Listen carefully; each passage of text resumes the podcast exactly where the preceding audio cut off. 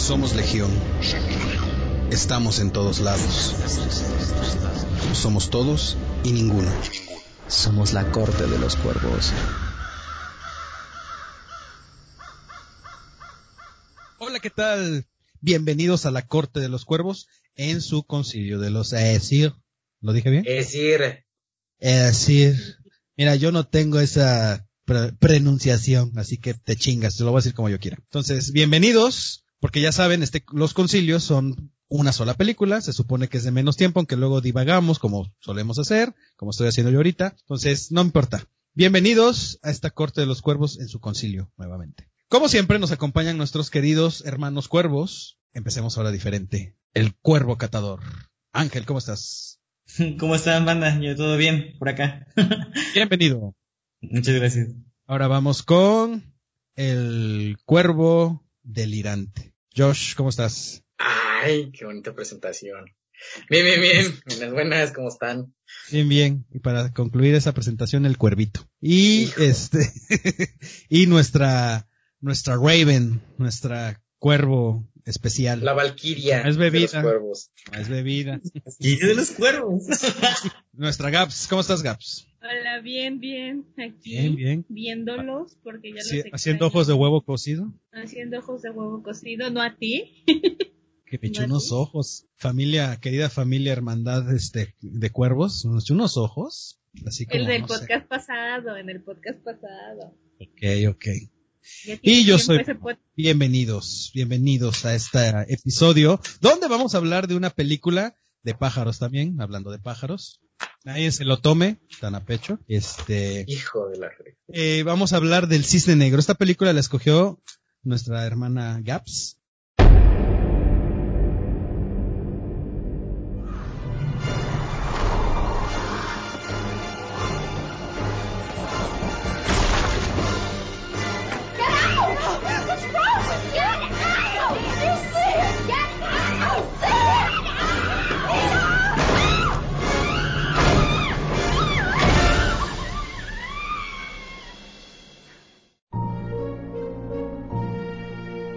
Cisne Negro. Cisne Negro. Tchaikovsky nos presenta en su obra Odette una princesa temerosa y sensible, la cual es sometida por un mago, convirtiéndola en un cisne blanco. Solo el amor verdadero puede regresarle su libertad, pero su rival, el cisne negro, logra engañar a su amado, provocando que Odette se suicide. En el 2010, Darren Aronofsky nos trae un reparto integrado por Natalie Portman, Mila Kunis, Vincent Casel, Winona Ryder y Barbara Hershey. Este film, lleno de problemas psicológicos y mentales, nos lleva por un viaje de la posesividad, celos, frustración, envidia, inseguridad, proyección y trastorno de identidad disociativa. Esta película es dirigida por Darren Aronofsky, no sé si lo pronuncié bien. Es una de mis películas. Aronofsky, algo así. Este, es una de mis películas favoritas después de esta, Requiem for, Wrecking for a Dream. Uy, es maravilloso. Uy. Ya después hablaremos de película. Hija, Ya o después sea, hablar- ya, ya, ya, ya me estoy preocupando. A mí se me hace que le haces algo, ¿verdad? Porque mira, Eh, el cisne negro y Requiem for a Dream, no manches, o sea, algo está mal en esa hasta con los cabecita. paracetamol, lo sabe así los. Pues dicen que las mejores personas están locas, entonces. Puta madre. Estas hechas sus, cuatro. sus líneas hasta de talco para niños. No, perdón, Gaby, no, es que esa película es No muy es buena. cierto. Wrecking for a Dream es de mis películas favoritas. Claro, en otro momento hablaremos de ella. Esa me gusta. Ok, ok. Ahorita hablaremos de El Cisne Negro. Tiene un elenco super chido, Mila Kunis como Lily, este Vincent Cassel como ese director exigente. De hecho, ganó el Oscar en el 2011, ¿no? Por mejor actriz Ganó el Natalie Oscar. Exactamente, que hubo una controversia porque la bailarina que hizo algunas escenas como el personaje de Natalie Portman dijo que ella no se merecía ese Oscar porque esta bailarina había interpretado el 95% de las escenas de ballet. A lo que Darren se dio la tarea de sacar el conteo y ya se descubrió y se aclaró el punto de que en realidad la que había interpretado la mayor parte de escenas de ballet había sido Natalie Portman y no su, su doble. Y bueno, esta película es oscura. Algo que me gusta es que desde el principio, desde que, que empieza la película, Darren nos da una pista de lo que va a pasar con el personaje de Natalie Portman, que es que en la habitación el papel que tienen en las paredes tiene mariposas. Entonces sabemos que las mariposas están relacionadas con lo que es la metamorfosis, ese cambio, esa evolución. Y es lo que vamos a ver a lo largo de una hora 49 minutos, la evolución que tiene el personaje de Nina, que comienza siendo el cisne blanco, que lo interpreta muy bien y que es el papel que ella interpretaba con su mamá, porque su mamá la sobreprotegía, la trataba como una niña, nos lo deja ver desde la habitación donde tenía todos colores rosa, infinidad de peluches y pues la mamá trata de vivir su carrera trunca, que era también bailarina, por medio de ella. Entonces tiene cierta manipulación y cierto poder sobre el personaje de Natalie Portman y ella poco a poco va, se está volviendo rebelde, va descubriendo ese cisne negro que tanto le exige el director y que al final lo logra y que lo vemos en todo su esplendor al momento de que se rompe ese cristal ya en la, en la presentación de, del lago de los cisnes y que nos deja entrever que ya estaba en plenitud esa otra personalidad que tenía Nina. No está loca, yo no, para mí, desde mi punto de vista, el personaje no estaba loca, simplemente tenía una personalidad que empezó a descubrir a raíz de este personaje que comenzó a interpretar. Mm, no. De hecho, una de las cosas de la película es que toca el tema de las enfermedades mentales, porque ella de hecho tiene TID, que es trastorno de identidad disociativo. Eso es lo que ella tiene realmente. Lo que pasa es que obviamente no lo tenía desarrollado porque ella vivía en esta burbuja, que vivía con su mamá y con en su hogar y cuando enfrenta la realidad y cuando porque habla es, es, una película que habla de muchos temas personales no o sea habla de la búsqueda de la perfección habla de la de, de, esta sobreprotección que sufrimos muchas veces por los por los papás pero que muchas veces en lugar de ayudarnos nos perjudica porque cuando enfrenta la realidad es cuando su mente se empieza a quebrar o sea se empieza a quebrar y empieza a vivir alu alucinaciones. Por eso digo que sí tiene un padecimiento a lo mejor no tan desarrollado no tan grave porque si no se hubiera sido muy notorio desde antes pero precisamente al exponerse a ser esta, esta persona que logra eh, el papel de sus sueños, no nada más es eso, sino que la presión, la presión de la vida de que te está, eh, está exigiéndote más y más y más y más y ella misma se exige más. Entonces por eso empieza a tener estas alucinaciones por este trastorno de personalidad que tiene ella. Pero sí sí lo sí en realidad sí hablan de eso. O sea hablan de lo de lo que sufren y de lo que padecen las personas que tienen este tipo de, de males. O sea porque eso es lo que ella tiene. Yo ya había fue... dicho algo que ya no escuchara sí yo tampoco.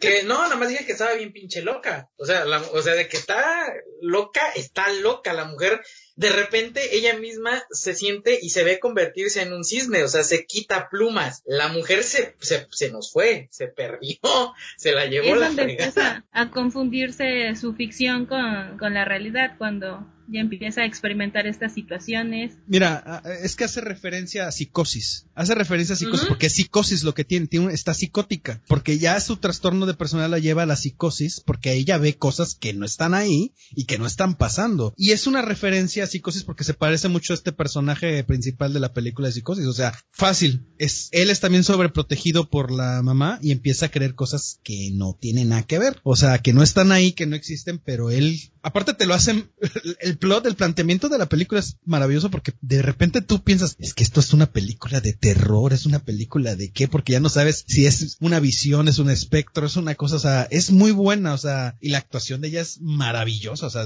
yo sí creo que merecía el Oscar. Tenía mucha competencia, eso sí, tenía mucha competencia en ese año. No recuerdo A- quiénes estaban Nicole nominadas. Kidman, Jennifer Lawrence, este, ay, se me fue el nombre de la otra actriz, pero sí había como otras tres, cuatro que sí estaban ahí como, hay, eh, hay una que es que se me olvida, de los, se llama, la película se llama Los niños están bien, o los niños, ajá, con, también este, con este Hulk, ajá, se me Ah, fue. eh, esta, eh, The Kids Are Alright, con... The Kids Are Alright. Ay, Annette fue. Benning y Ajá. la otra pelirroja que siempre se me va su nombre, la de Steel. Ay, Dios Moore? mío. Yo- Ah, Julianne Moore. Ah, Moore. Alice. Ajá. Steel Alice, claro. Sí, Hubo mucha competencia, pero sí creo que se lo merecía. Sí estaba muy bien hecho. Está muy bien desarrollado su personaje, estuvo muy bien dirigida eh, y la película es fabulosa. O sea, esta parte donde ella ya se ve como un cisne, o sea, ya se convierte ella como en un cisne, sí es, sí es fenomenal. Pero, perdón, nada más hago así pequeñas aportaciones. Perdonen ustedes.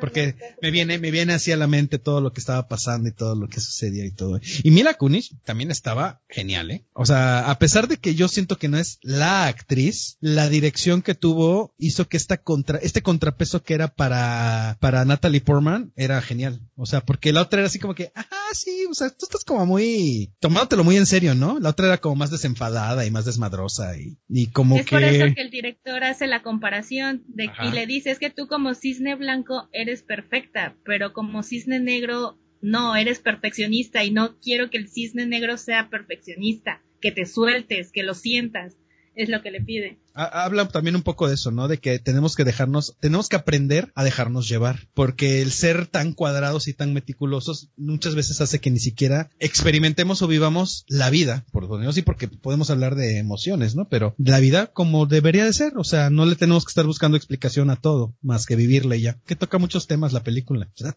toma, toca muchas, muchas cosas. A mí, a mí, me gustó mucho la película, es una de mis películas favoritas, eh, habla mucho acerca de la mente y a mí me encantan los temas que tienen que ver con ella. Eh, la película sí habla acerca de la esquizofrenia, que es la parte donde tienes otro ente dentro de ti que pelea por la por el, control. cuerpo y al mismo tiempo también habla acerca de la de la visión de algo que no existe pero que tú lo contemplas como que es real para ti. Nina ya tenía sí sí tenía ya el problema porque de hecho en una parte, eh, la segunda vez que su mamá la, la acorrala, le dice, Nina, ¿te estás, te estás rascando otra vez, ya te empezaron otra vez esas cosas, entonces ya tenía un antecedente de cosas que pasaban, por lo tanto, Nina ya tenía el problema de la esquizofrenia desde mucho antes de que la película empezara. El detalle fue que Nina no se daba cuenta que ella ese lo provocaba en qué momento. O sea, ella nunca entendía en qué momento era cuando le, le sucedían esas llagas. Pensaba que le aparecían solas. O nos hacían de entender a nosotros el espectador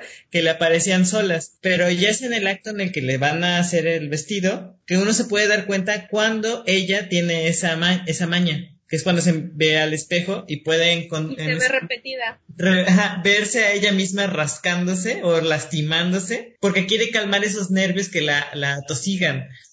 claro, Ahora, otra parte, este, ella mm, deja su personalidad, o sea, su, al, otro ente que es ella misma, le da una apariencia física de su compañera de, danza, a, la que le tenía más miedo porque ella era la más emotiva y, y más que nada porque fue este su manager o su director el que le hace enfocar que ella era la, la real competidora contra Nina, lo que la enfocó esta tenía que ser, como quien dice, su principal oponente en este baile, en esta audición. Así y que... Su y su inseguridad creció cuando le eligen como su suplente. Aún más ese miedo que Pero para que ella ya tenía posesión de, de, de su, en su mente de que esa era como su parte negativa, como que la parte del cisne negro, la que ella nunca, nunca podía tener, ya que su vida estaba siendo demasiado controlada.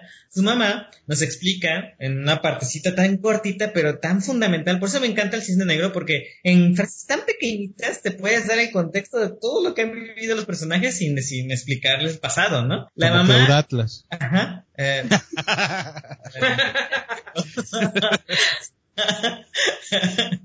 pero este la mamá sí le sí explica, ¿no? Que, que ella este era era igual bailarina, eh, se embaraza y prefiere dejar su carrera para cuidar a Nina pero siempre le quedó esa ambición, esa, esa necesidad de que, de que ella quiso ser grande y no lo pudo lograr y lo ve reflejado en su hija y quiere que su hija logre esa, esa meta que ella nunca pudo lograr. Por eso cuando Nina se lo reclama, esta, esta pierde el control de que no, no, no lo ves así, pero, pero bueno, o sea, ya no sabe ni qué, qué pensar ni qué hacer, porque ya es, es la recriminación de que has hecho con mi vida lo que tú quieres, pero no es tu vida, es mía. Esa, esa parte me encanta de, de cómo Nina por fin logra romper esas cadenas que la tenían atada, pero para ser sinceros, yo amé la parte en cuando ya se vuelve el cisne negro. ya en la obra. Ajá, exacto. Justo justo cuando, cuando están este, peleándose el cisne blanco con el cisne negro y de repente el cisne negro la, le entierra el, el cristal o el Es espejo, es que dice, la representación. no. la personalidad posesiva, la personalidad dominante por fin pudo tomar el control y agarra y sale. La expresión de su rostro, yo, yo desde que vi en eso en el cine, vi la expresión del rostro del cisne negro, los ojos rojos, el, el danzar tan fuerte, tan valioso, tanto lo que, tanto lo que decía el, el director, que se notaba en Nina, dije, wow, esta mujer merece el Oscar y se lo ganó. O sea, realmente se nota la pasión de, del cisne, la, la entusiasmo del cisne. Ajá. Sabemos que también a la academia le gustan este tipo de interpretaciones. Sí. O sea, la academia parece Sí, que busca este tipo de pero, pero interpretaciones. creo que fue, creo que fue un consenso general en la gente. Es que tú sí ves la interpretación de ella, o sea, sí es creíble, sí es Ah. tangible, o sea, tú te sientes incómodo con ella o cómodo con ella cuando ella se siente incómoda o cómoda. O sea, cuando te, cuando tú te transformas en el personaje junto con la que la está interpretando, es cuando tú dices, ok, esto ya está fuera de control, ya es, ya te llevó a un mundo donde no, de de eso se trata el cine, ¿no? El cine de eso se trata, de que te- el cine te transporta a este, a vivir esta vida que no es tuya y, te- y te metes, o sea, esa parte que tú dices es, fa- es la que tú, yo creo que- No, no, sé- no sé si a todos, pero a la mayoría nos gusta. Cuando A mí Es mejor. se desboca y, y, y, y toda su expresión corporal, su cara, todo cambia, todo cambia. Y es que desde que la toma recorre su piel y se ven como los poros se, se, ve- se sobresalen y te van a- a encarnando, o sea, desde esas escenas te Exacto, vas sí. sintiendo la interpretación, sientes la interpretación y justamente en el momento donde se está peleando el cisne negro con el cisne blanco, ese ese momento, ese espejo roto es el momento del quiebre del cisne blanco y, y todo su esplendor del cisne negro. A ver, dejen hablar a Joshua, por favor, porque está como de, No, no, no, no, no, no, no, Sí. no, no. Está chido, está, está chingón, está chingón, está chingón. Lo que pasa es que hace un momento Ángel habló, Gaby habló y tú hablaste. Y de repente no supe ni de quién eran las palabras, porque fue así como de, ok, estamos. sí, yo sí oí. no, es que perdón, de verdad, o sea, hablaron todos al mismo tiempo que yo dije, no sé quién es el que habla, las voces. Pues mira, yo no me voy a ir porque dices que siempre hablo bajito, así que no creo. La que más oye siempre es Gaby. Sí, no, no, no, pero está bien. Ah, Gaby, no. Ya está en trastorno Ya, el cisne negro. Ya, este, haz de cuenta que, que la escena, ya vieron Split. Ujú. Sí, Claro. vieron Sí. Ah. No, ellos explican que cada personalidad que tienen, hay momentos de luz, ¿no? Que toman la luz. Es lo mismo que pasa con Nina. Exacto. El cisne negro toma la luz, Ujú. toma su momento de esplendor y es que Sí, sobresale y todo se ve tan Esa parte me encanta cuando le entierra el cuchillo y dice, es mi turno. Y dije, "Ah". Me sentí tan emocionada cuando vi esa parte, te lo juro. me Cuando- acuerdo. Cuando, Esa- y cuando ya va, cuando retoma el papel de, del cisne blanco, que se da cuenta que, que se lastimó a ella misma y cómo ya está despidiéndose del público y su cara de tristeza así de no puede ser y cae. Josh.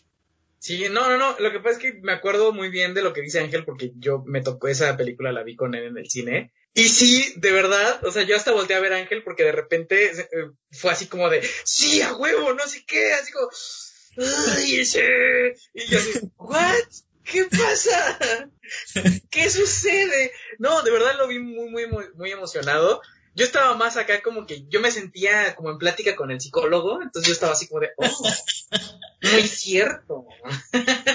Decían en el cine. No, no, no. Lo que pasa es que yo sí me sentí demasiado o muy identificado con ciertas partes de Nina. Yo soy asquerosamente perfeccionista, tanto que me estreso y me Ah, encabrono. yo pensé que en lo bailarina. No, no, no A mí No, no. me, me estresó su mamá, lo porque es una manipuladora desde el momento en el que ella le llama y le dice que obtuvo el papel de la reina cisne y llega a su casa y la mamá tiene el pastel y le dice que un pedazo pequeño y la señora ya lo va a tirar todo, o sea, dices que señora tan manipuladora y cómo la trata como una niña que le cortan las uñas, la peina, la baña, el cuarto la, la tiene todo muy muy infantil, o sea, la mamá sí me causa cierto mm, creepy, así muy creepy, muy creepy. La mamá. Y decías, Josh, que, que se identifica contigo porque es perfeccionista y qué más. Ah, no, no, sí, claro, o sea, es, y es que aparte, o sea, eh, yo entiendo es- este estrés que, que, que te da porque las cosas no te salen como tú quieres que te salgan y te encabronas y, y, y te pones así como todo loco y, y, y sobre todo, y me, y me encanta porque, digo, ella lo, lo refleja en otra persona, pero lo he experimentado, o, o lo- o le dices pinche computadora, pinche internet, pinche esto, porque es más difícil, es más difícil decir, ah, pues es que es mi culpa, la estoy cagando, ¿no? O sea, y es más fácil decir, no, es que la culpa, le-". lo mismo le pasa a Nina, ¿no? Exacto. O sea, e- ella no puede decir, no, pues es que yo no puedo soltar tantito, o sea, no puedo dejar de ser un chingado palo ahí todo recto y perfecto, y la culpa es de la otra culera, ¿no? Porque me quiere venir a quitar esto, porque no, la culpa no es de la otra, la otra pues es como es, punto. Ella no, no es capaz de soltar. Pero, a- a- ¿ibas a comentar algo más, Josh? ¿De que te sentías la gallina negra, digo, el cisne negro? No, pues es, no, es, es, es muy, es muy en serio eso de que, pues sí, o sea, sí, sí, sí te ves reflejado, porque en algunas cosas, digo, cuando, cuando decides soltarte un poquito, a veces sí es, digo, a mí, a mí me cuesta un poco, cuando lo hago es, es chido, dices, ay, pues qué padre, pero no puedo evitar regresar como a los viejos hábitos de, del perfeccionismo. Aquí, por ejemplo, yo, eso sí, con la mamá nunca, o sea, nunca sentía así como de, "Ah", sí de yo, ay, qué vieja tan castrante, pero nunca tuve un problema porque creo que yo no he experimentado algo así. Si bien pude ver así como, o, o entender también a Nina, es porque a mí toda mi vida de escolar, me, aquí en mi casa me decían, es que las cosas se hacen bien o mejor no las hagas, ¿no? O sea, nada a medias o, o lo haces perfecto o mejor ni te, o sea, ni le intentes, ¿no? Si no vas a hacer lo, lo, lo mejor. Entonces, en esa parte lo puedo entender, pero así como que te estén chingue jode o que no te dejen ser o hacer, creo que nunca, afortunadamente, nunca he tenido ese problema. Si no, creo que ya se me hubiera ido la chinga chaveta eh, todavía más, porque sí, no, está cabrón. ¿Más?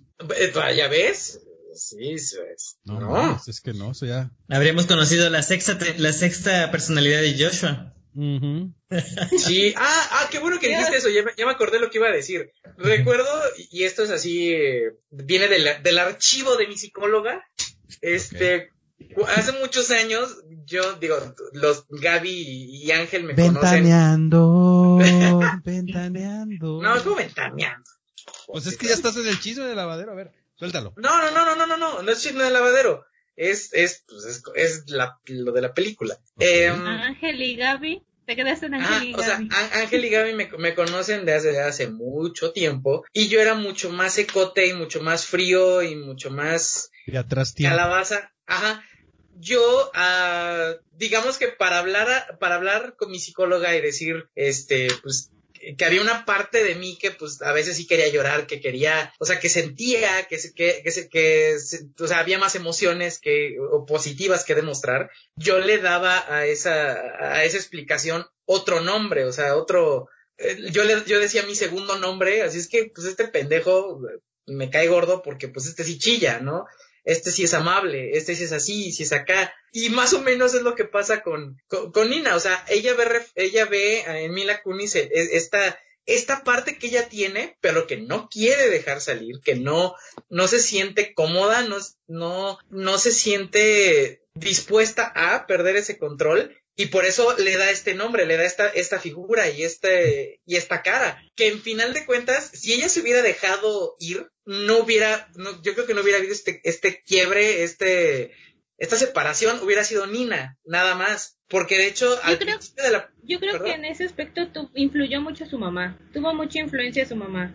Porque como no la dejó ser o convertirse en esa mujer madura. Ella siempre la con- quería conservar como la niña, la pura, la bondadosa, la inocente. Entonces siento que en ese aspecto, si la mamá la hubiera soltado un poquito más, no hubiera pasado lo que pasó.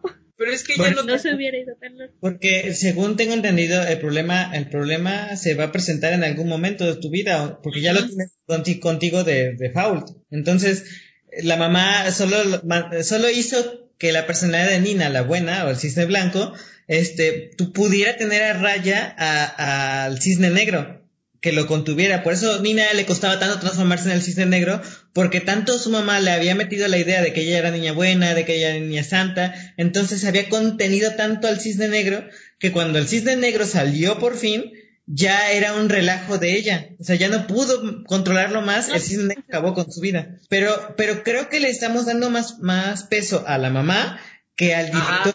Para mí el director fue un maldito loco. O sea, es, es el personaje que, que hace que ella realmente descienda al abismo donde está el cisne negro en su mente. Él- es él el que la, la forzó a meterse tanto en, en, en esa En perfección que él buscaba en ella, porque ella tenía la, ella sentía que, que lo hacía bien, pero para él no era perfecto. Entonces eso la frustraba más porque buscaba ella la perfección que él necesitaba. Y él era muy demasi- demasiado exigente, pero no, tanto al, tanto a llegar al punto en el que todo lo que él diga es importante para todos los que estaban presentes presentes en ese, en ese escenario, ¿no? Todo lo que él diga es importante y todo lo que él diga es cierto. Entonces, llega un momento en que la frustró porque ella sentía que lo hacía bien y lo hacía bien y lo hacía bien, pero para él lo hacía mal. Todo el tiempo era mal. Entonces eso, eso hizo que su, que su fuerza interior, el que, que contenía el cisne negro, se empezara a romper cada vez más y más y más y más hasta que por fin salió. Fue obra, para mí fue obra de, del personaje del director, el que logra hacer que, que Nina caiga en ese abismo, la que, la que para mí hizo que Nina muriera, Nina falleciera, porque ya no pudo controlar más esas, esas emociones que tenía, esas ganas de verse, de verse triunfando que su mamá nunca pudo lograr. Pero así, así fue como yo la, yo la contemplé. Y, y también por ese, por ejemplo, cuando este ven que ella, él deja a su, a su anterior bailarina. Que la despide, o sea, prácticamente la sacó ya. Él, él fue el que la jubila, porque la otra ni ganas tenía de hacer eso, pero él la jubiló en frente de todo el mundo, entonces la otra también se sacó de onda.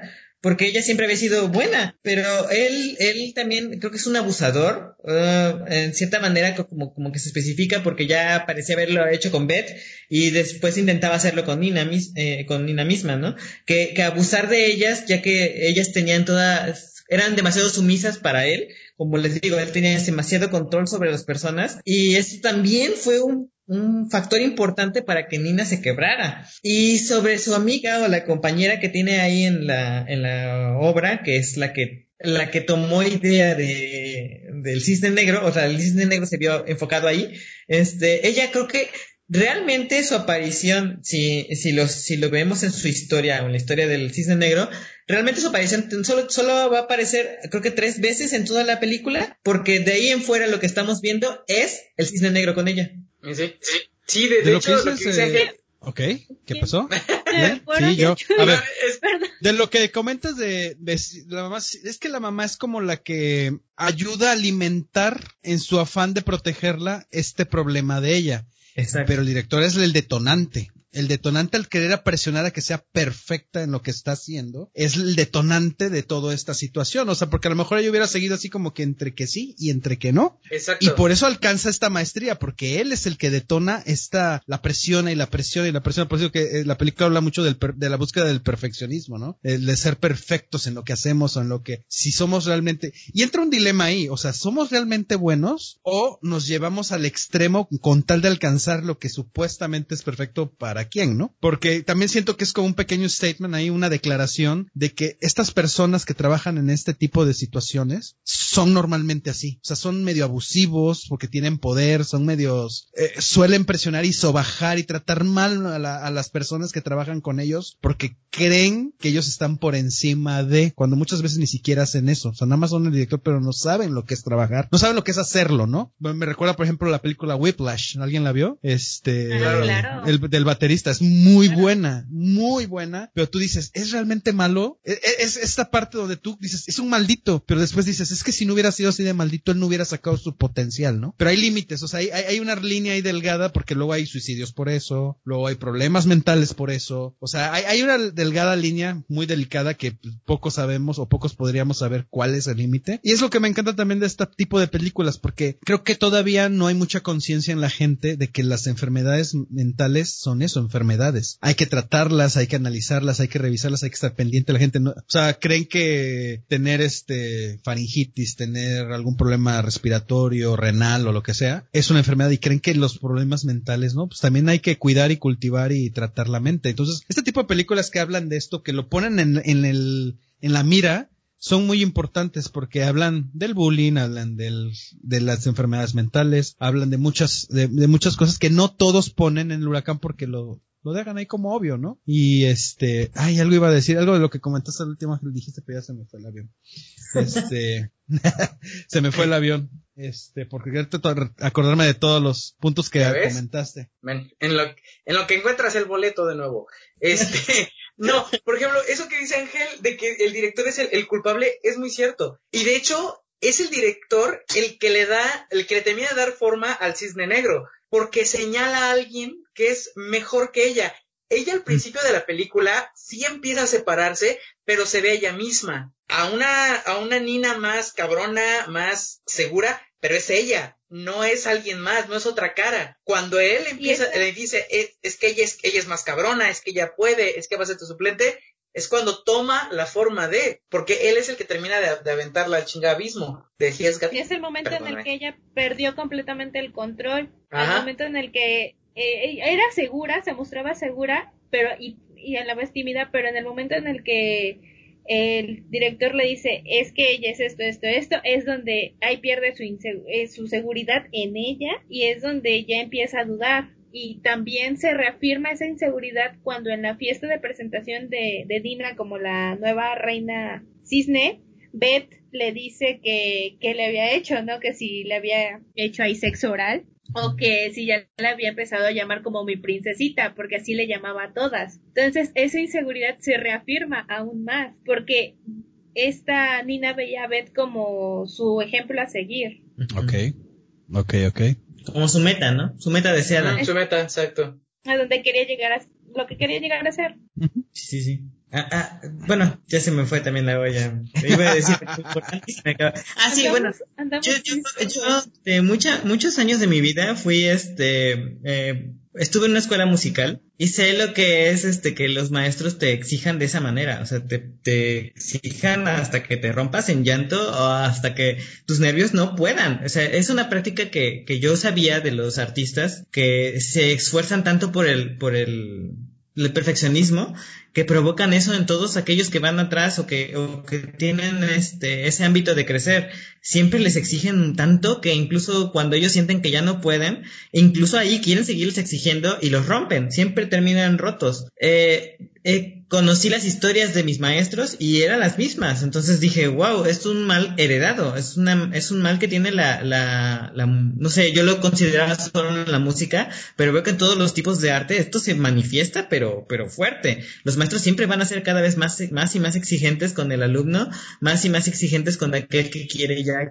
alcanzar la meta de, de o su visión de lo que él tiene de maestro. Y, y la entiendo, o sea, entiendo muy bien a Nina cómo lo que su, cómo lo sufrió con el director. He visto, eh, yo, tuve una persona muy cercana a mí que vivió, o que pude ver cuando con el ejemplo de Nina con su mamá, o sea, yo sé más o menos cómo va una relación así y sé los los ¿A dónde va? ¿A dónde llegan esos, esos pensamientos de yo te llevo a ti, o yo madre, te cultivo a ti para que logres mis, mis metas, porque yo no pude lograrlas. Sé lo frustrante que es para la persona no poder alcanzar esas metas cuando, cuando sientes que todo, todos tus, o tus padres te están empujando a que llegues y llegues y llegues, y tú ya no sabes si quieres esforzarte más o si quieres tener otras metas, porque no te, no te dejan tenerlas. Sé, lo, por eso yo puedo entender más o menos todo lo que estaba viviendo Nina, y por fin cuando salió el, el cisne negro, yo, wow, dije, sí, es que tarde o temprano tenía que salir tarde o temprano tenía que mostrar su verdadero yo, el otro, el otro que tenía guardado. Así es, así es. Yo les pregunto, ¿estarían dispuestos a arriesgar su estabilidad emocional, psicológica, incluso hasta física, por llegar o lograr la excelencia en algo? ¿Again? Yo puedo decir que lo he hecho, o sea, puedo decir, o sea, pues sí, es, claro. es, que eso, es que es un tema que creo que, eh, como decía del podcast pasado de Cloud Atlas, que son estas películas que te tocan hasta de forma personal. Y esa es la magia de estas películas. Esta nos llega de muchas maneras, o sea, yo te puedo decir que yo tuve unos papás que me, nos querían dar todo lo mejor. Por un lado nos sobreprotegían, pero por otro lado también nos dejaban ser todo lo que quisiéramos ser. O sea, no nos imponían sus sueños de ser ellos algo, o que no pudieron ser algo para que nosotros lo fuéramos. Pero a su vez querían todo lo mejor para nosotros y de repente tú, te, te, eh, yo entro en este debate de estas, este tipo de personas que te, te quieren llevar a este extremo porque ven algo en ti o porque son algo, y tú llegas a hacer algo especial porque ven algo en ti o porque así son. O sea, yo sí creo que cuando algún, no, no me agrada, yo soy enemigo de esas cosas. Yo no creo en sobajar a la gente, yo no creo en, en, ex, en ponerte a este extremo. O sea, sí exigir, claro, sí llamar la atención, claro, pero no creo en esta, en esta forma de, eh, de enseñar, porque, pero sí creo que ha habido, es una vieja práctica, que creo que hasta hoy se sigue eh, manifestando, pero yo digo que es que es eso, o sea, como decían que veía a alguien que era mejor que ella, pero ¿por qué presionas a esta que no es tan buena como ella? Deberías estar presionando a la mejor para que dé más, ¿no? O sea, Nina era la presiono, la presiono, la presiono, la presiono, porque yo creo que el director, en esta capacidad que tiene, este ojo especial que él tiene, veía una promesa increíble, ¿no? Y, y a veces creo que pasa eso, o sea, yo, yo, yo sufrí un cambio, y por eso digo que yo yo me presté a muchas cosas para cambiar porque yo vivía, dijo, somos una familia muy grande y yo llegué a vivir esto de, de que te ofendieran o te trataran mal o te menospreciaran, pero como es tu familia y la familia ante todo debe ser la familia y debe estar junta, no decías nada o no pasaba nada o no permitías alzar la voz o algo, es tu familia, es honesto, son aquellos, no puedes decir nada, ellos te quieren a su manera, bla, bla, bla, bla. Entonces, a su vez eso hizo que, digo, yo, yo aquí estoy como en el psicólogo, esta película es de psicología. ¿Sí? ¿Te dije? O sea, sí, claro. O sea, yo llegué a un punto de quiebre en el que yo no estaba de acuerdo con eso. Yo veía que la forma de, en la que trataban a mis papás y todo no era la correcta, entonces yo dije, hasta aquí. Y no me importa si mis papás me dicen que esto es así o esto es asado. Y quebré, troné, abrí y dije, quizás a los, ustedes compañeros que ya habían visto que soy un poco acelerado de repente o que de repente soy muy impetuoso, o sea, este, eso me pasó, o sea, pasé de ser una persona súper sumisa, súper tranquila, súper perdono todo, no importa lo que me digan o lo que me hagan, a no permitir que me dejaran ni la más mínima cosa, ni que pasaran por encima de mí, y, mucho menos dejar que creyeran o que me hicieran creer que yo era poco menos que alguien más, ¿no? Y, en eso ayudó mucho a mis padres, porque mis padres siempre nos hicieron creer, pues es que a veces esa sobreprotección no es buena, siempre nos hicieron creer que éramos merecedores de todo y de lo mejor, pero a veces esa sobreprotección no te ayuda. te crea una burbuja que tú dices, ay, no pasa nada, no pasa nada, no pasa nada, y claro que pasa, ¿no? Sí, este, es cuando ya llegas a estas etapas donde tú empiezas a generar tu propia personalidad, y este, y de repente en esa personalidad salen como cuatro personalidades, pero pues ya ni modo, ¿no? Ya que le hace uno.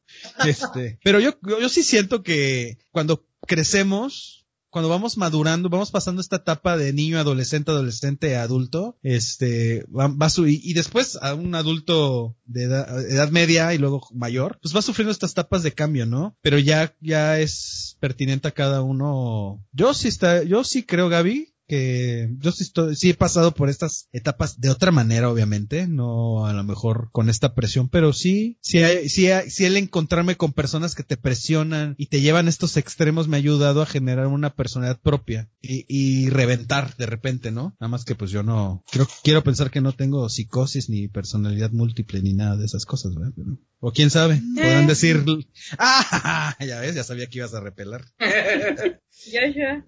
No sé, Josh. Yo, ay, bueno. La, bueno, los que nos escuchan no me conocen. Obviamente tú sí. no sé cómo te atreves a preguntarme esas cosas y ya sabes que la respuesta es que sí. No, eh, digo, creo que aquí la mayoría me conoce. Yo sí soy de esos que, pues, aunque truene psicológicamente o hasta físicamente, y no hablo de que, pues, se entrene o, o, o esté haciendo algo físico, sino que a veces ya ya eh, tengo sueño, ya no puedo y aún así le sigo. Eh, a mí me enseñaron desde muy pequeño a que las cosas, como decía, se hacen bien o no se hacen, pero se quedó muy conmigo demasiado. Y les estoy hablando no de la primaria secundaria, les estoy hablando del kinder o guardería. Recuerdo una anécdota muy, muy cabrona porque hacerles un niño está cabrón. De como cuatro o cinco años, en un dibujo así cualquiera que nos dieron para colorear, yo me salí un poquito de, de, la, de la línea, un solo rayón, ni siquiera todo. Y me acuerdo que mi abuelo me preguntó qué, era eso. Yo decía, ah, un dibujo. Dice, no, ¿qué son estas porquerías? Porque estas son porquerías. tú no haces porquerías. Tú haces las cosas bien. Eso se me, se me quedó grabado para toda la vida. Yo no puedo hacer algo que a, menos que a mí no me guste. O sea, yo no entrego, no hago nada que, que bajo mi lupa y estándar de calidad no esté a la altura. Gaby, digo, ah, con Ángel creo que pocas veces trabajé en la escuela juntos, pero Gaby me, me vio trabajar con muchas personas. ¿Por qué? ¿Tenías un problema con él? Saca, saca los trapitos al sol ahorita, es, la, es el momento. No, lo que pasa es que yo me sentaba hasta el frente y Ángel hasta atrás, entonces pocas veces nos tocaba. Uh, o sea, Ángel era de los desmadrosos. Y con Joshua en la universidad nunca coincidimos en trabajos en equipo, Dios sabe por qué. Nunca coincidimos, pero sí sé que Joshua hacía las cosas bien solo por, chingar a los demás. Exacto. No, y a veces me tocaba que pues, me tocaban con los puros, con todos los huevones que no hacían nada. Y yo, yo era así de, ¿sabes qué? No hagan nada. Yo lo hago, tranquilos pero ni de pedo voy a dejar que por su culpa yo salga mal o que o que yo presente algo feo o algo mal hecho nada más por pues, que son una bola de inútiles. Yo literal apliqué la de yo hago todo y aunque me levantara, el otro día te estaba contando Memo, yo hubo un día que me levanté de la, de la silla de la, computadora, me metí a bañar y me fui a la escuela. No dormí, nada, absolutamente nada por tener las cosas a tiempo y bien hechas. Yo sí soy así medio. De hecho, ahorita con el. No es por decirles verdad y ahí déjenos un like porque. Y, síganos porque eh, me, me, cuesta. cierto. O sea, ahorita con el, con el, con el podcast y, y el otro proyecto hermano que tenemos, eh, hay veces que pues ya es tarde o, o, o que es sábado o es domingo y yo sigo diseñando y sigo haciendo las cosas. ¿Por qué? Porque me gusta que las cosas salgan bien. Las cosas tienen que salir bonitas y tienen que salir chingonas. Y me estresa a veces cuando tenemos problemas técnicos, que pues eso ya no, no es nuestra culpa, o al menos no es mi culpa directa que no lo sepa arreglar o algo. Es, digo, aparte ahorita con esta situación de que no podemos estar todos juntos, pues ya es más difícil controlar todo lo que pasa. Pero sí, o sea, sí llega un momento en que digo, es como de, ay, es que se le oye un eco, es que, no se oye bien, es que, es que, y a veces digo, pues sí, ni pedo, ¿no? Así se va. Ahí es donde tenemos que aplicar el cisne negro y decir, ah, pues chingue su madre, ¿no?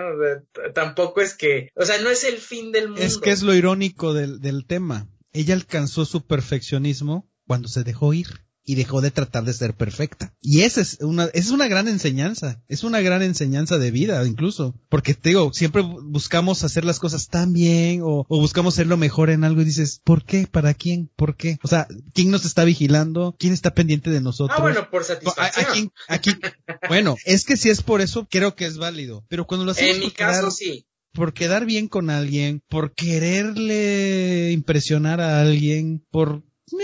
Yo creo que está de más, o sea, totalmente de más. O sea, tú, por ejemplo, tú que me conoces mejor que los hermanos cuervos presentes, o sea, tú sabes que yo tengo una filosofía de que a mí me vale madre lo que piensen todos, porque nadie ni me da de comer, nada de nada. O sea, no por eso soy una mala persona, pero simplemente a mí la opinión de los demás no me interesa. O sea, no me interesa en lo más mínimo. No por eso dejo de ser bueno o malo en algunos temas o en algunas cosas. No, y como dices, lo haces por gusto personal o por decisión sí, personal. Por, por supuesto, o sea, yo hago las cosas y me esfuerzo es porque yo mismo me critico a mí. O sea, a mí la, la, persona más cabrona y, el, y el, crítico más horrendo que tengo soy yo mismo. Porque hay veces que hay, hay personas que, que, que, luego me dicen, ay, qué bonito quedó, qué padre se ve, que eso. Y es como, neta, no mames, me quedó horrible. Recuerdo así rápido un, eh, cuando estudiaba gastronomía me tocó hacer arte mukimono, que es hacer figuras o dibujos en las frutas, verduras, etc. Hice un escorpión en una sandía y a mí la verdad no me gustó cómo quedó. Yo sentía que pude haber hecho algo veinte mil veces mejor y medio mundo dijo qué chingón se ve, qué padre está y yo así de no mamen, qué pinche mal gusto tienen la neta, porque no se ve tan chido. O sea, no se ve tan... Vas a tener que regresar al psicólogo porque ese ya es otro tipo de problema psicológico. Si no, me quieres, preguntarle a un psicólogo. Ah, sí, pero ya sale muy caro. Imagínate. Ya, mi psicóloga le echó dos pisos a la casa, se compró a veces, como en el cisne negro, nuestro, nuestro peor enemigo somos nosotros mismos. Exactamente. Así de fácil. así A ver, de- Ángel, te queremos oír. ¿O quién quiere agregar algo más? Porque aquí ya no, estamos, pues es, mira, es que estamos, estamos contestando la pregunta que hizo Gaby, ya hasta estamos sacando. Ah, sí, fue Ángel no la contestó, ¿verdad? ¿no? Ángel falta. Perdón, la olvidé. Ya nos Oh, echamos tanto choro que ya lo olvidó. Sí, sí, se me fue. Dije. Es que ya sacamos aquí nuestros problemas psicológicos y nuestras frustraciones y todo. Entonces, a ver, Gaps, repite la pregunta. Dije que si estarías dispuesto a poner en riesgo tu salud emocional, psicológica, tu estabilidad, estabilidad emocional, psicológica e incluso tu vida por obtener la excelencia en algo. Pues créeme que antes sí lo hubiera hecho, pero han pasado muchas cosas en mi vida en, en que he aprendido a que la perfección nunca se va a alcanzar, por más de que uno lo intente.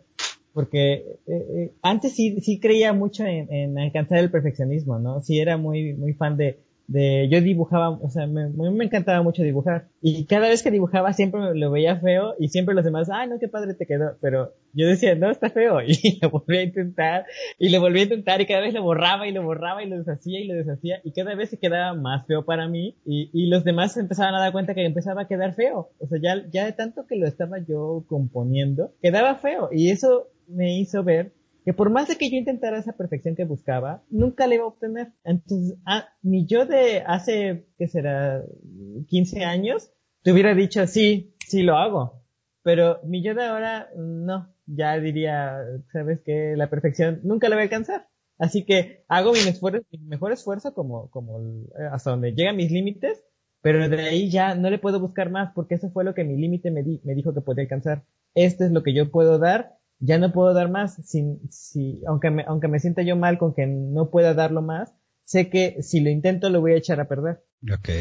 ¿Y tú, Gaby? Soy de la idea y como muchos mencionaron, creo que nuestros papás, abuelos, tíos, nos educan de cierta manera a decirnos de que si vas a hacer las cosas, las vas a hacer bien, si no, no las hagas. Creo, yo no me considero una persona perfeccionista, pero trato de hacer las cosas lo mejor que puedo. Si no puedo hacerlas, veo cómo, pero las saco adelante, ¿no? Pero este, no, yo creo que no estaría dispuesta a poner mi, mi estabilidad emocional, ni psicológica, ni este, física, a, a- al- a- en riesgo a cambio de obtener la excelencia en algo. ¿Por qué? Porque yo sé que soy una persona muy débil.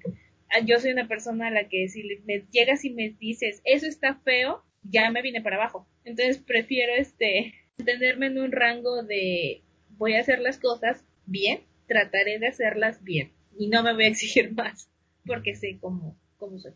Fíjate, platican todo esto y divago porque me, me empiezo a acordar de muchas cosas que no, que me han pasado como, y que formaron esta personalidad que tengo ahorita. Eh, pero por ejemplo eso que decías, yo, yo hubo una época de mi vida que quería ser don perfecto. Me acuerdo, ahorita me acordé clarito que yo tenía que ser el que sacaba buenas calificaciones y tenía que hacer todo bien y te, era el buen hijo, el buen hermano, el buen todo. Amarga fue mi cucharada porque de medicina porque yo mismo busqué ser el mejor. El mejor, el mejor. Pues precisamente lo dejé de hacer porque me di cuenta que ser, tratar de ser eso es, haces una cosa mal y se le acabó ese mundial. O sea, todo viene para abajo. No importa todo lo bueno que hayas hecho toda la vida. Ese punto, eh, dije, y creo que fue una de las cosas que me cambió para eh, mucho en la, eh, siendo adolescente, más o menos, pasadito de la adolescencia, porque dije, ya, o sea, ¿a quién quiero darle gusto? Porque incluso ni a tu propia familia. Ahorita, por ejemplo, de esto que hablaban de que les inculcan que hacerlo mejor y hacerlo bien, pues si no mejor no lo hagas. Yo no tuve eso de mis papás. Mis papás eran muy liberales, por decirlo así, muy open mind, muy, o sea, sí, ellos más nos inculcaron lo que les dije ahorita, nos inculcaron esto. Esto que estás haciendo es lo más chingón del mundo. Si no le gusta a alguien, ni modo, tú eres el mejor.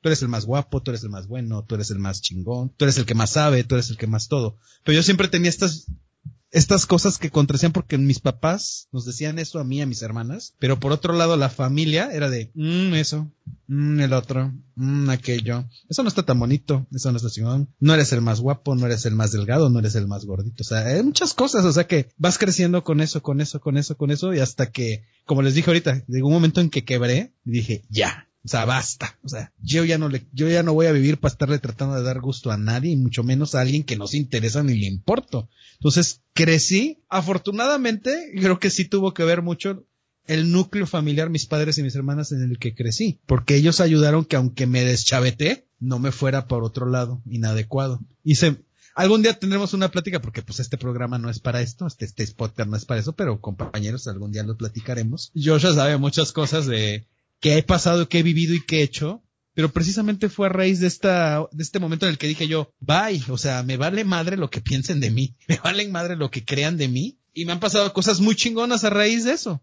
Obviamente no le agrada a mucha gente o no están de acuerdo muchas personas, pero me pasaron cosas muy chidas. A veces Bueno. tienes que rayar en la locura un poquito, o rayar un poquito en esta onda de, pues ya sé que no voy a ser perfecto y les vale madre. O sea, ya sé que no voy a ser perfecto. O no va, el perfeccionismo nunca va a llegar para mí, ¿no? O sea, Chale, pero quería ser perfecto en todo. Yo nada más en lo, en lo laboral y en lo escolar. Ya, desde ahí soy un pinche desmadre. Soy, soy de estas personas que llegan y tiran la mochila por aquí, la chamarra por allá, los zapatos están por otro lado. te- Tiene todo un tiradero y en mi tiradero tengo un orden porque sé que hace tres días boté un lapicero atrás de la cama, ahí está. Si alguien lo Ok. recoge es donde, ahí, si alguien lo recoge es donde empiezan los problemas, que es donde, ¿por qué no está? Y, y, y sí, o sea, me he visto como caja fuerte, no me peino, este, o sea, no, este es neta, o sea, yo nunca busqué y creo que nunca me, me, este, me presionaron con otras cosas de, de, pues tienes que ser así, te tienes que ver así.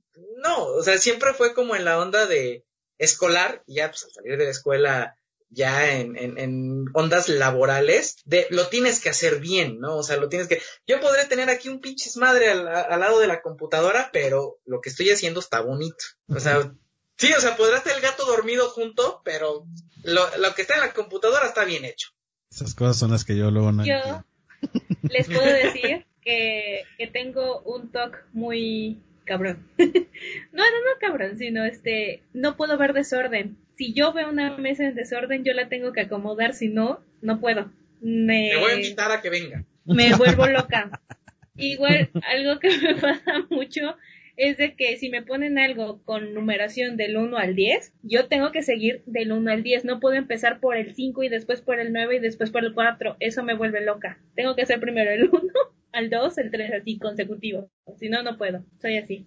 Sí. Lo Yo padezco. Así que, Yo luego, pregúntale a Josh, cuando vamos al súper y luego dejan desacomodar las cosas, las acomodo. Así. Ah, no, señor Tetris. O sea, tengo que estar ordenadas. O sea, sí tengo un pedo con eso, cabrón. Pero cabrón. Cabroncísimo. Un, eje- es un horrible, ejemplo. es horrible. El, el logo de la Corte de los Cuervos lo hizo o lo dibujó a mano Memo.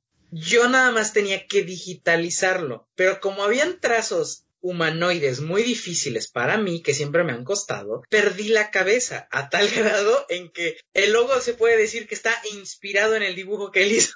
Porque quedó totalmente diferente. Mi arte quedó ultrajado por No, los, es que no por los traumas psicológicos de Joshua. Sí, sí, sí, porque no podía, ya me estaba de verdad afectando demasiado que no podía realizar un tra o sea, un dibujo de forma humanoide y dije, es que me voy a volver loco porque no puedo, no puedo. ¿Y qué pasó? Le dije, ¿sabes qué? Déjame tomar unas libertades. Artística. En esencia es lo mismo, en esencia. Sí, claro. El, el simbolito que tiene arriba el martillo de Thor, que, que pueden ver que está atrás de los cuervos, ese es quedó igualito, intacto. Pero el Igual- trono, igual. el cuervo, los cuervos valieron madre, todo valió madre. Tantito. Bueno, no era un trono, era, era más bien como el... Era una alusión a, pero más bien era el... ¿Cómo se llama? Eh, donde de se Thor. pone el... No, pero a- a- era el martillo de Thor, pero donde se sentaba el juez, porque somos una corte, Ajá. era este, donde se posta... Es que el estrado creo que es, no me acuerdo, donde se, está el juez de todos los juicios, en todas las cortes. Entonces esa era la idea, ¿no? Pero bueno, ya ven, quedó como quedó. Ay, es luego que ya conocen. Exacto. Ya nos fuimos, ya nos Ya, fuimos por otros o rumbos. sea, Pero estamos ya hablando esto de lo paja convertimos todavía. en nuestra terapia. Ya tenemos nuestra sesión de ¿Qué terapia ahorita. Estamos en tiempo, ¿eh? Aunque no lo crean. No nos hemos pasado tanto. Genial. Ya, Pero bueno. échale. Echémosle. Ya, para acabar esto. Porque también es una película que nos ha gustado a todos. Sí. Es difícil Sí. que no nos guste una película como esta. Estamos muy de acuerdo siempre, ya no. Ay, ya, ya. Tenemos que ¿Qué les escoger algo que, que- que quedemos peleados de aquí al siguiente podcast. ¿Quieres volver a hablar de Volver al Futuro? No, tengo otras que... Hablamos de la 3. Está bien bonita. Está padre. Yo tengo una teoría también de esa, junto con la dos, Perfecto, échale, échale. la 1. Pero pues tenemos que hablar de Volver al Futuro. No, hasta después. con. Continuemos con el cisne y concluyamos con el cisne. A ver, Josh, calificación y conclusión. Hijo de la fregada, yo parece que ando regalando la calificación, pero le voy a dar un Entre otras cosas que otra te vez. regalan, Óyeme, la caricia. este, Andas muy cabrón. accesible. nombre, Gabriela, qué bárbara. No, le doy un 5 al este, al Cisne Negro. Es una película que me gusta mucho. Aparte, digo, la- las actuaciones son chingoncísimas. La, la historia está muy cabrona, de verdad. Ah, digo, me identifico mucho en algunas partes. Y las tomas que hace, eh, la, la dirección de, de cámara, es increíble porque hay veces que vemos la visión de la bailarina, de cómo gira Nina, de, de cómo gira y ve todo, todo borroso, o sea, todo rápido. Y cuando enfoca otra vez, es el director diciéndole que más, y que más, y que no sé qué, y que está mal, y que lo haga mejor. Y es como de mierda, güey, cálmate. El, hay momentos de mucha tensión con cosas extremadamente simples, como cortarle las uñas la mamá a Nina, que se vuelve un momento incómodo como la fregada y hasta dices, ¡Uy, carajo! O sea, algo que todos hacemos normal, que no conlleva nada pues, fuerte o algo. Y, eso es una escena que dices, ¡ay, pinche vieja! ¿No? O sea, hasta me está dando algo. Cuando se arranca un, un, un pedacito de piel del dedo y se va, o sea, dices, no seas payaso. Esas, esos detalles hacen que sea increíble la chinga película. Yo le doy un 5, dígame lo que quieran. Ok, ok. Don Ángel. Pues ya saben, o sea, mi, mi calificación es 5. esta película es perfecta para mí, o sea, perfecta en todos los sentidos. Música, me, me encanta la actuación, me gusta mucho Natalie Portman, o sea, siempre me ha gustado, no solo por físico, sino que también por su actuación. Eh, también sale otra actriz que me encanta mucho, que es este Beth, o que aquí se llama Winona Ryder. Ajá, bueno, Rider. Ah, esa mujer también me, me fascina, es una belleza genial y que saliera aquí, uh, mejor. Eh, su, su papel fue muy corto, pero aún así dio ayudó para que el tema se realizara, se, toda la idea se, se, se llegara al fin. Eh, me encanta la película, toma un, toma, un tema psicológico que a mí me, me, me llena de intrigas, de preguntas, de, de, de querer saber más acerca de esas personas que sufren este tipo de trastornos. Eh, me encanta la perfección que se busca, me encanta cómo terminó la película, ese desenlace fue perfecto, para mí no hubiera habido un mejor final que ese. Eh, yo sí la considero una, una obra maestra y sí, sí pensaba mucho que ella se merecía el Oscar desde que la vi la primera vez. Ok, ok. Yo le doy un 5 porque es perfecta la película. Es una, es una película perfectamente armada con una trama muy buena eh, que toca temas de psicosis, de trastornos de personalidad, este, eh, temas este que me, me dio risa que dijera yo ahorita lo de las uñas porque dices qué tan relevante o irrelevante es, pero es que habla de cuando tú empiezas a hacer este tipo de cosas por tu cuenta porque ya vas creciendo y es algo que tus papás te van soltando y ahí dices, la mamá no la ha soltado ni en eso.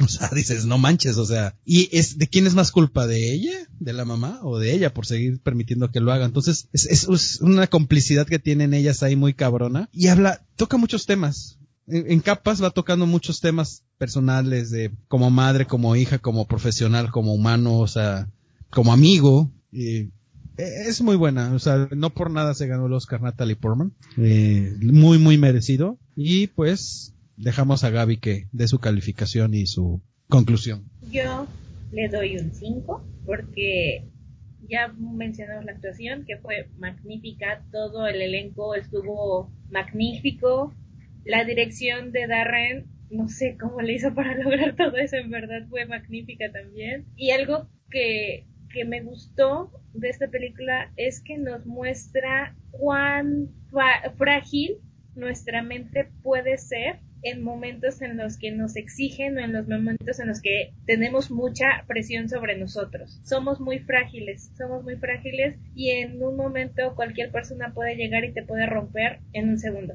Entonces, este, nos deja muchas, muchas, este, referencias psicológicas que pues no se toman a la ligera. Y creo que también hace, hace un momento al, principio mencioné que, que, no estaba loca pero no me refería a un término así de loco o sea sino que hay que quitarnos ya esa palabra de la boca y empezar a hablar con términos que como lo, como lo hiciste tú Memo mencionar que pues ella tenía un problema un problema de disociativo de personalidad trastorno de, tiene un nombre T y D se llama. Son sus un trastorno, entonces hay que empezar a hablar así como que más abiertamente sobre trastorno, dirigirnos en esas expresiones en lugar de decir, ay, es que estaba muy loco, ay, esto, lo Entonces, este, pues, cinco, en definitiva. Bueno, está bien, Gaby, ya no te diremos loco. Gracias. La más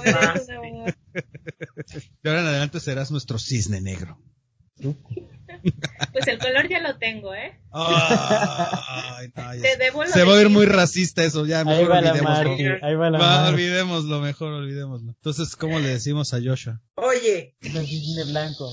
No, sería el, cuervo... ¿El cuervo gordito? el cuervo chonchis.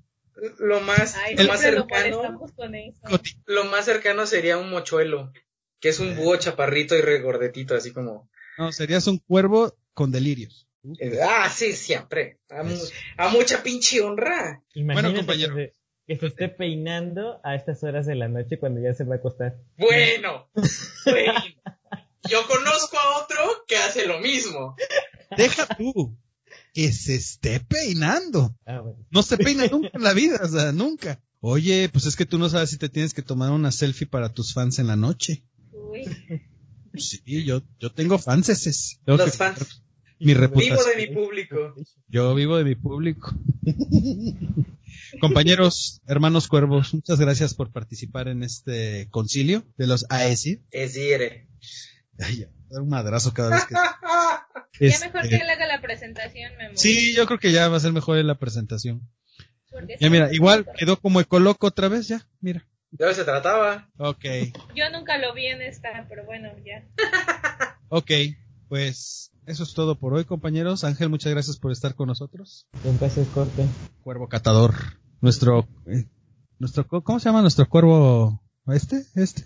¿Cómo se llama? ¿Tú? ¿Tú? ¿Tú? ¿Tú? ¿El que estás haciendo esos cosas? Sí, tú. Joshua. El cuervo delirante. Ah, el cuervo delirante, exactamente. Muchas gracias por participar con nosotros.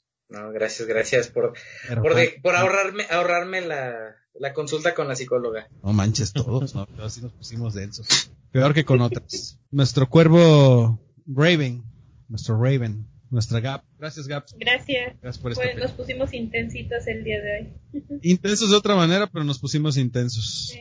Nos pusimos intensos. Ya casi, casi nos sacamos chelas, el pañuelo y aquí a descontar varias Tuvimos otras. Tuvimos terapia. Fue terapia grupal.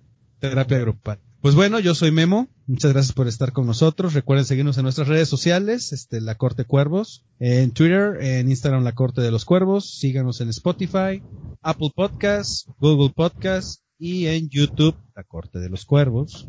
Denos like. Recuerden dejar todas sus recomendaciones, todas sus dudas, consejos. Estamos aquí para escucharlos y para seguir platicando de películas. Si quieren que platiquemos de alguna película, denos también su opinión y pónganos qué película quieren que hablemos. Ahí está YouTube, ahí están este, el Instagram, ahí está este, eh, Twitter. Y recuerden, somos Legión, estamos en todos lados, somos todos y ninguno. Somos la corte de los cuervos. Adiós.